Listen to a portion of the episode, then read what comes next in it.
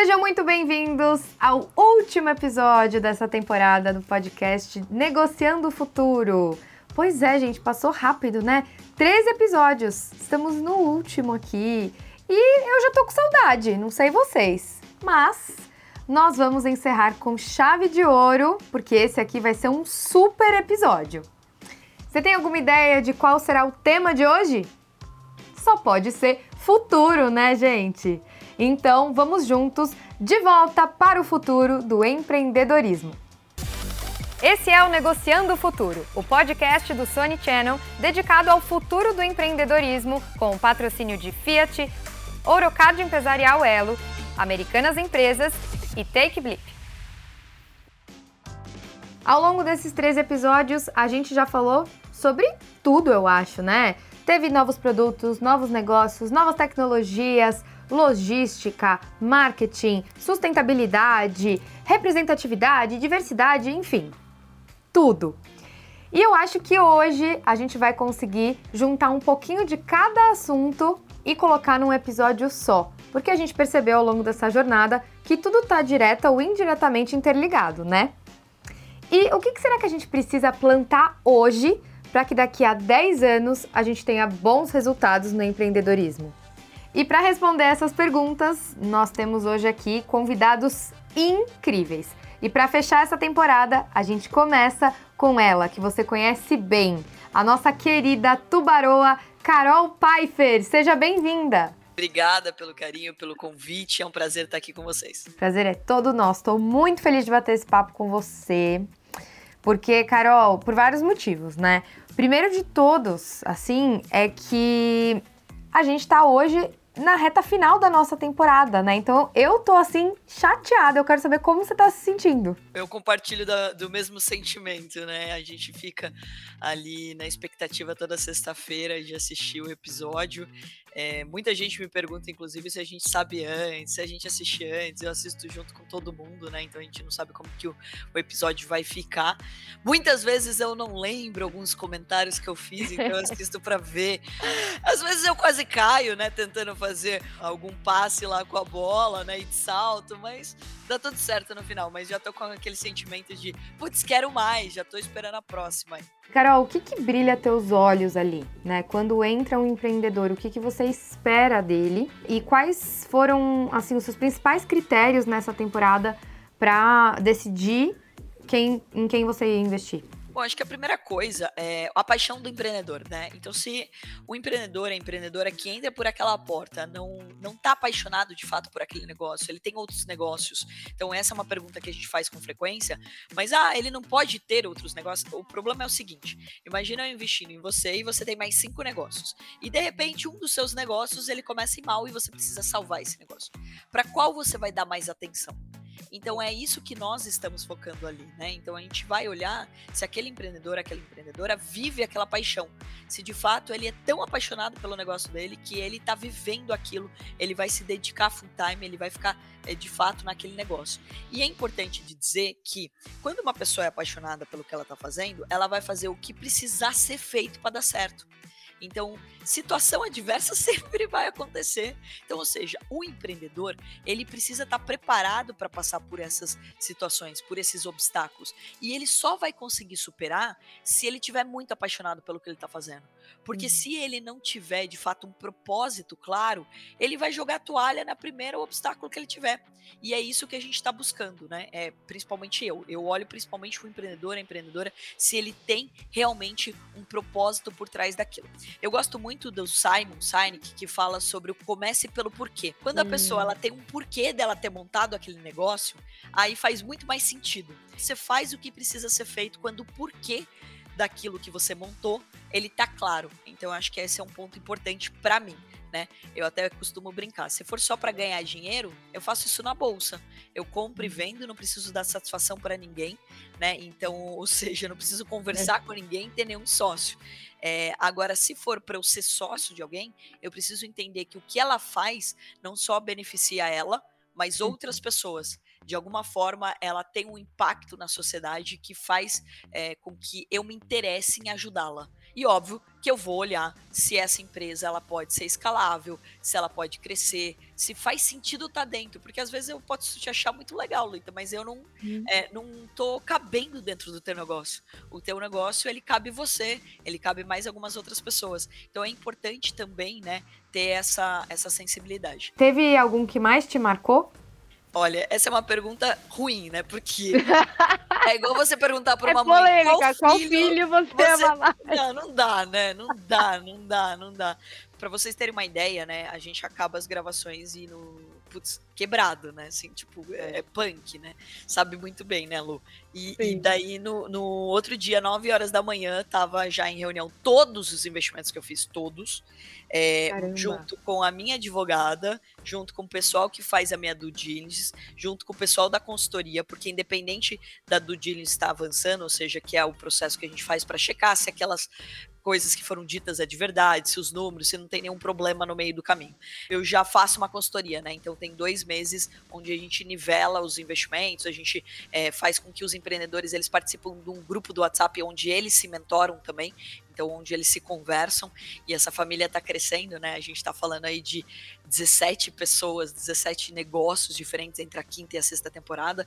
Então, ou seja, é bastante gente, além da minha mentoria, eles têm é, a troca entre eles, o que é maravilhoso. Todos, todos os investimentos que eu fiz, sem exceção nessa temporada, eu tô muito feliz.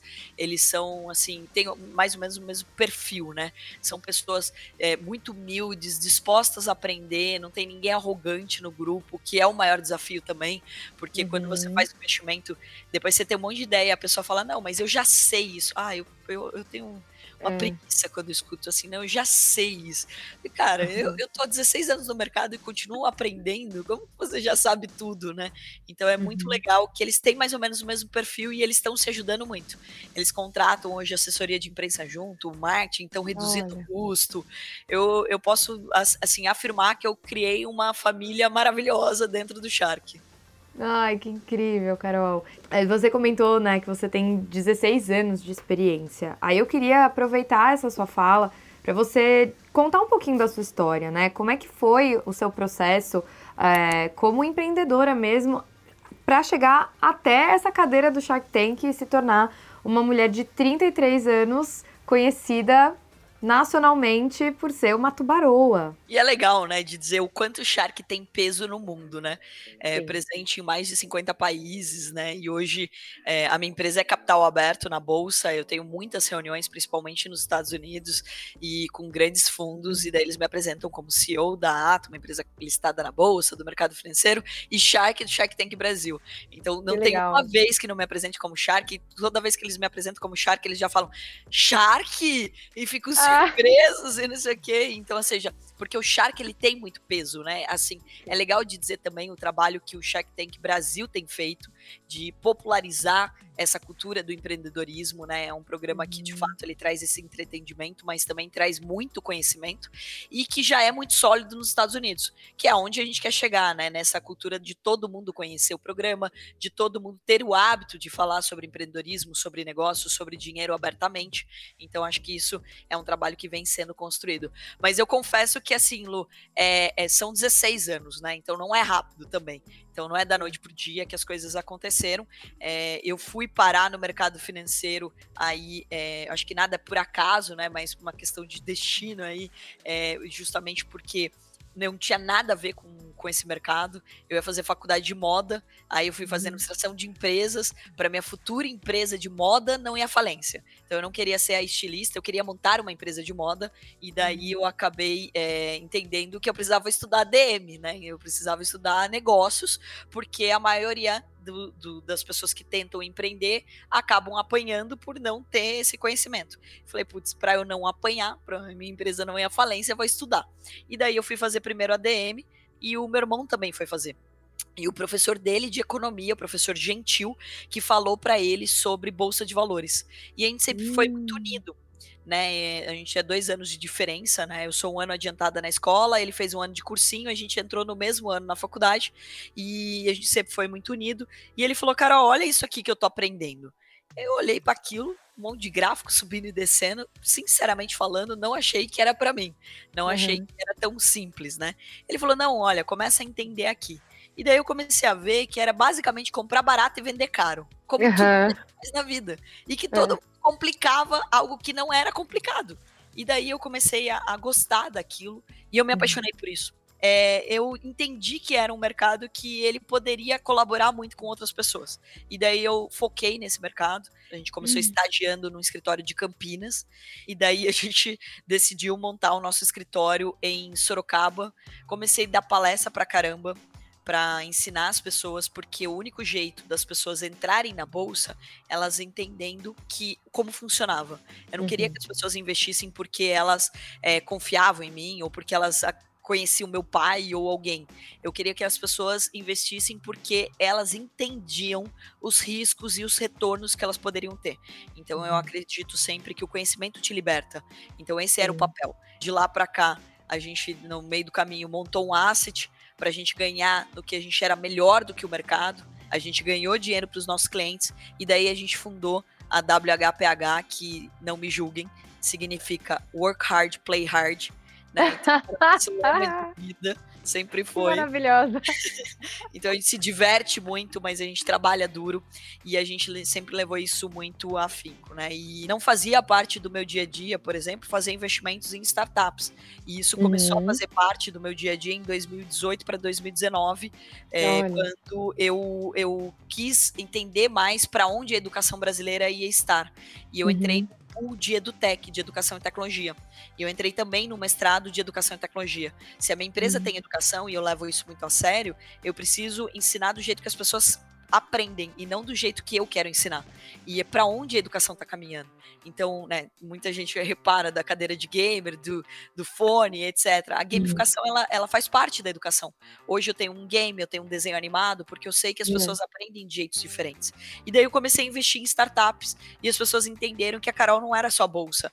A Carol é uma pessoa que gosta de investir em negócios, que acredita muito no Brasil, que é apaixonada por, por empreendedorismo. Ah, então, assim, a entrada no, né, fundar o Instituto Êxito, né, ser uma das sócias fundadoras, são 33 homens, só eu de mulher, é, ter entrar, começado a investir em startups, principalmente em educação e tecnologia, e depois no pool de esportes e saúde, no pool Ladies que eu fundei, onde o comitê é só mulheres, porque muitas mulheres se sentem aí é, inibidas na hora de fazer um pitch onde a banca é só homem. Então, tudo Sim. isso esse movimento ele acabou ele combinando com o que o programa, com, com, o Shark, ele oferece, né? Que ele quer de fato pessoas ali que vão fazer seus investimentos, mas que não sejam só de um nicho, né? Que tem um só olhar ou que só consigam colaborar com uma coisa.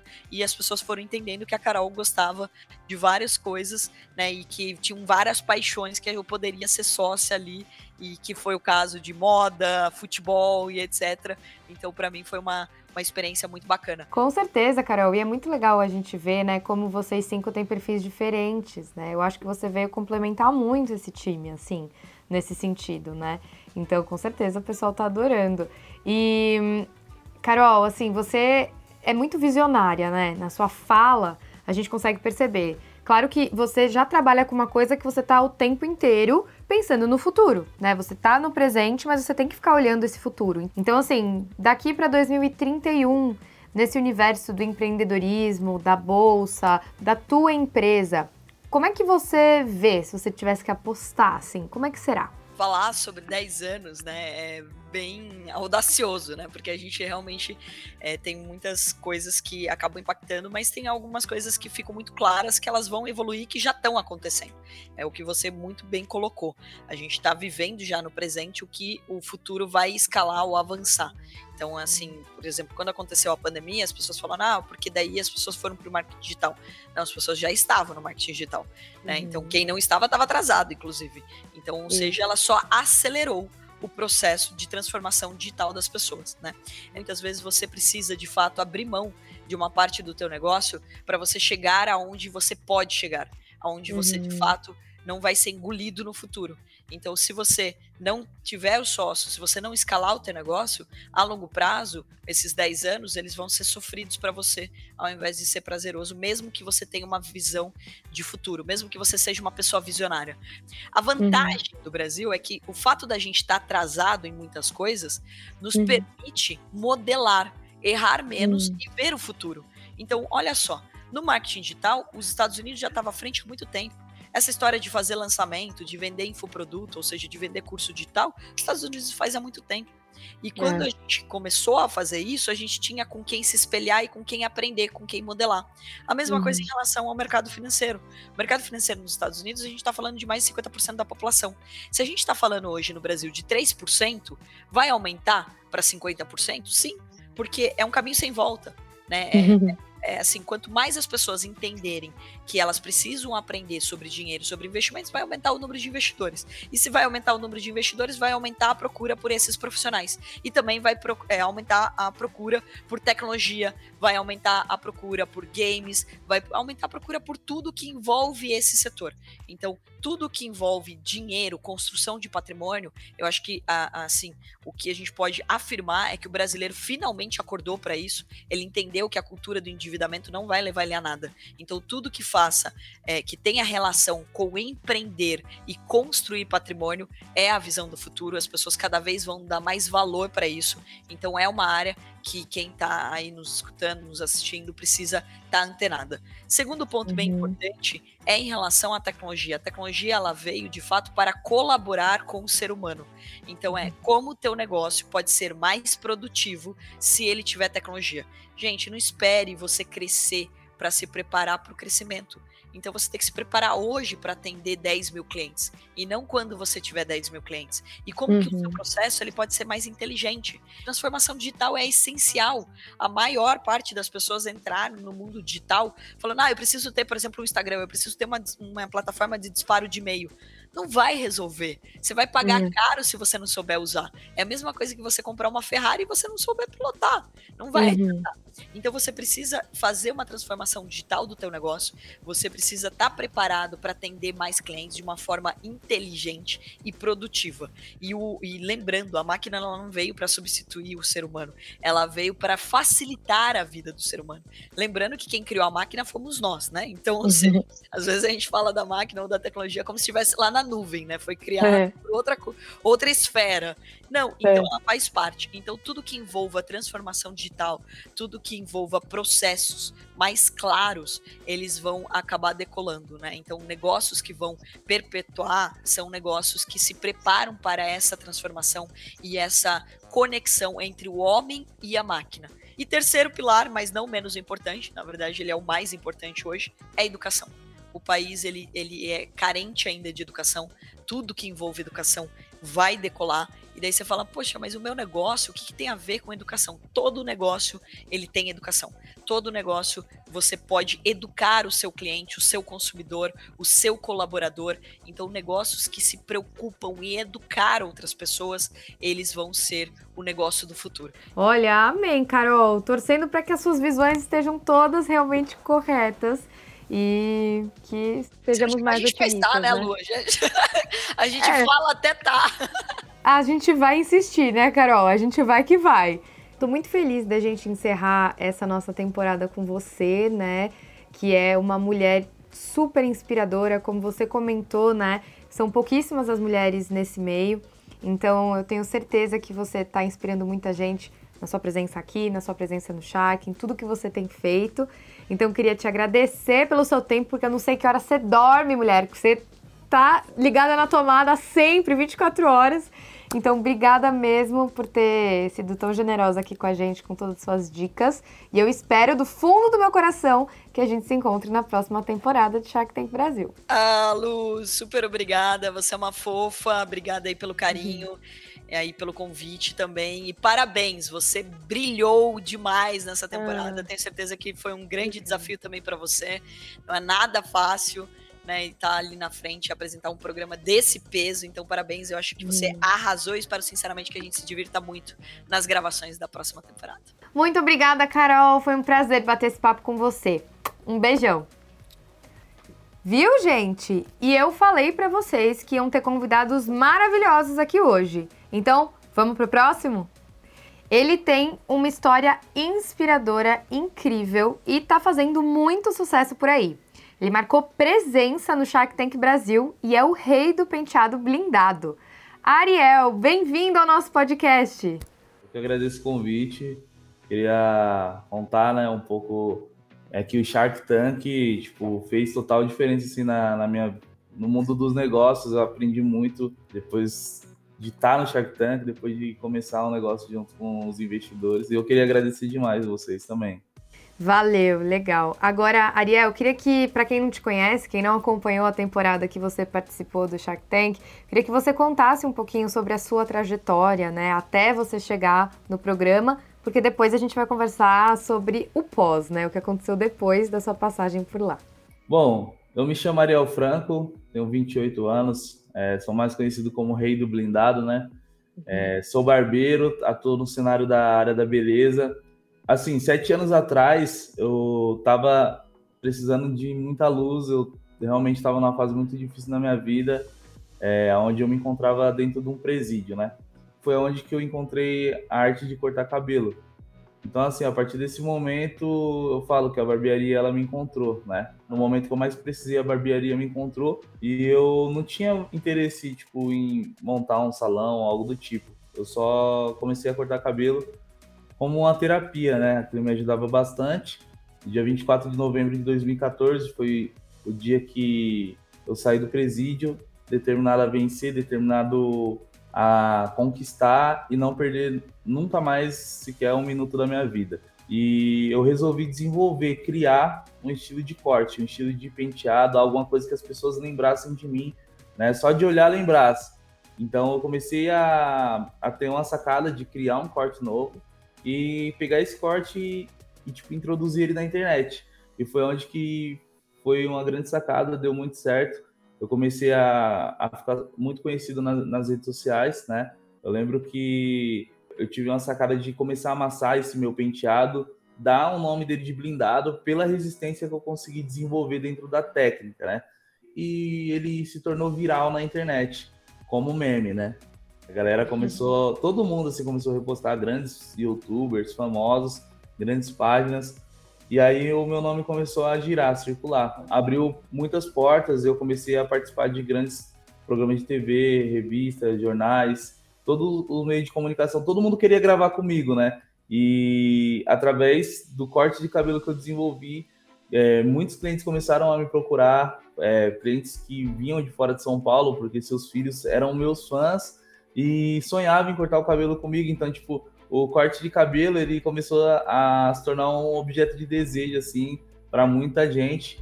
E aí foi onde eu comecei a atender dentro de uma comunidade, dentro de uma periferia onde iniciou meu negócio, a gente de todo canto do Brasil, Goiânia, Minas, Bahia, do Paraguai, saía só para poder vir cortar o cabelo. Eu falei, que legal, meu negócio tá virando um, um ponto turístico, né?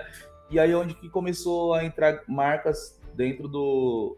Junto comigo na questão da minha imagem, e aonde eu comecei a ganhar uma, uma grana melhor, aí eu falei, eu vou investir no meu negócio mais ainda, né? Eu tinha acabado de fazer uma participação num seriado, e aí eu uhum. ganhei, ganhei uma grana considerável assim. Eu falei, agora eu vou abrir uma barbearia top. Olha, Ariel, eu achei o máximo a gente ter você aqui nesse último episódio, né, desse podcast que a gente vem fazendo porque a sua história que você resumiu aí pra gente nesses minutos, ela tem tudo, né? Ela tem absolutamente tudo que a gente vem falando ao longo desses 13 episódios, né? Você falou aí é, da sua história pessoal, né? Então, uma coisa que a gente tenta trazer muito aqui nos episódios é que empreender é, tem que ser humano, né? É feito por pessoas, para pessoas. Então, você tem a sua história, né? Nessa sua história tem superação, tem resiliência, é, tem, assim, dar a volta por cima, lidar com crises, né? E aí depois quando você começa a ter sucesso, tem, a, bom, quando você começa realmente o seu negócio, tem a questão da sociedade, aí tem essa ousadia de criar algo novo, né? Então você traz inovação. É, depois você vai e começa a dar super certo, e aí o que fazer, né? Quando o negócio começa a dar certo, como controlar para crescer com consciência, né, de uma forma sustentável. Aí você vai de novo buscar sócios no Shark Tank e aí você tem um produto ali que tem um diferencial incrível, que resolve é, alguns problemas das pessoas, né, e que tem um marketing maravilhoso, a coisa do blindado. Aliás, no seu pitch no Shark Tank, você trouxe uma coisa muito legal, né? Foi super inusitado, que você colocou uma moto em cima da cabeça do seu modelo ali, né, para testar o poder do seu blindado. Então, cara, você é um gênio. Você tem tudo na tua história, na tua capacidade, no teu negócio, né? Isso é muito legal de ver. Tô muito feliz que você trouxe esse exemplo seu aqui pra gente, pra gente encerrar com chave de ouro, né, essa nossa temporada. E eu queria, assim, agora em termos do negócio, da Blindado, que como você imagina ela nos próximos 10 anos aí, além das várias unidades que você quer abrir pelo Brasil, que mais você pensa em conseguir através dela, assim? Quer ir pro mundo? Quero que a Rei do Blindado, é, sei lá, ultrapasse os limites da, de qualquer qualquer história assim que a barbearia já teve, tipo, que realmente quebre paradigmas, que seja uma, é, uma empresa que, sabe, agregue muito na vida das pessoas, que o, a história do meu negócio, né, é, seja inspiração para pessoas darem continuidade também nos seus negócios. E, claro, a gente está no Brasil e no mundo inteiro. Tipo, aonde eu pisar, em todas as cidades que eu pisar, eu olhar assim e ver, tá, sabe, eu disseminando o meu conhecimento, fazendo com que o meu negócio seja próspero para as pessoas, agregue assim na vida das pessoas, tipo, as pessoas consigam é, se dar bem assim com, com o meu negócio e com a minha história. Incrível. Agora eu queria que você desse dicas, se você puder, para quem não tem capital para começar a investir em algum negócio que seja um sonho, né? Que foi o teu caso. Então você comentou que no começo você não tinha grana nem para comprar uma máquina para começar a atender e pegou emprestado, né? Foi como você conseguiu resolver essa questão. Qual é a dica que você dá para quem está talvez numa situação parecida? Olha, eu não tinha é, muito recurso, mas eu sempre fiz, é, eu sempre me dediquei muito no que eu estava fazendo, né? A princípio é a sua dedicação sabe? Acho que por mais básico que seja, mas faça como se fosse entregando o seu melhor, né?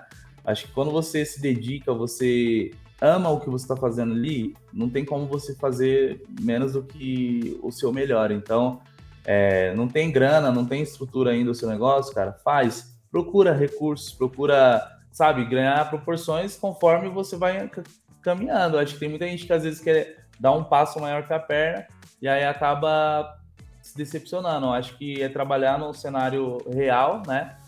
Mas sem perder a essência de amar o que você faz. Eu acho que é, a, é o principal, a principal pilastra. Se você, é, por mais que você tenha um negócio simples e você faz com carinho, vale muito mais do que um negócio estruturado que as pessoas de repente não, não, não se dedica tanto, não tem um atendimento tão bom. Na nossa barbearia a gente é, se conecta com pessoas, a gente é, acaba criando grandes amizades, é, acaba criando grandes aprendizados também.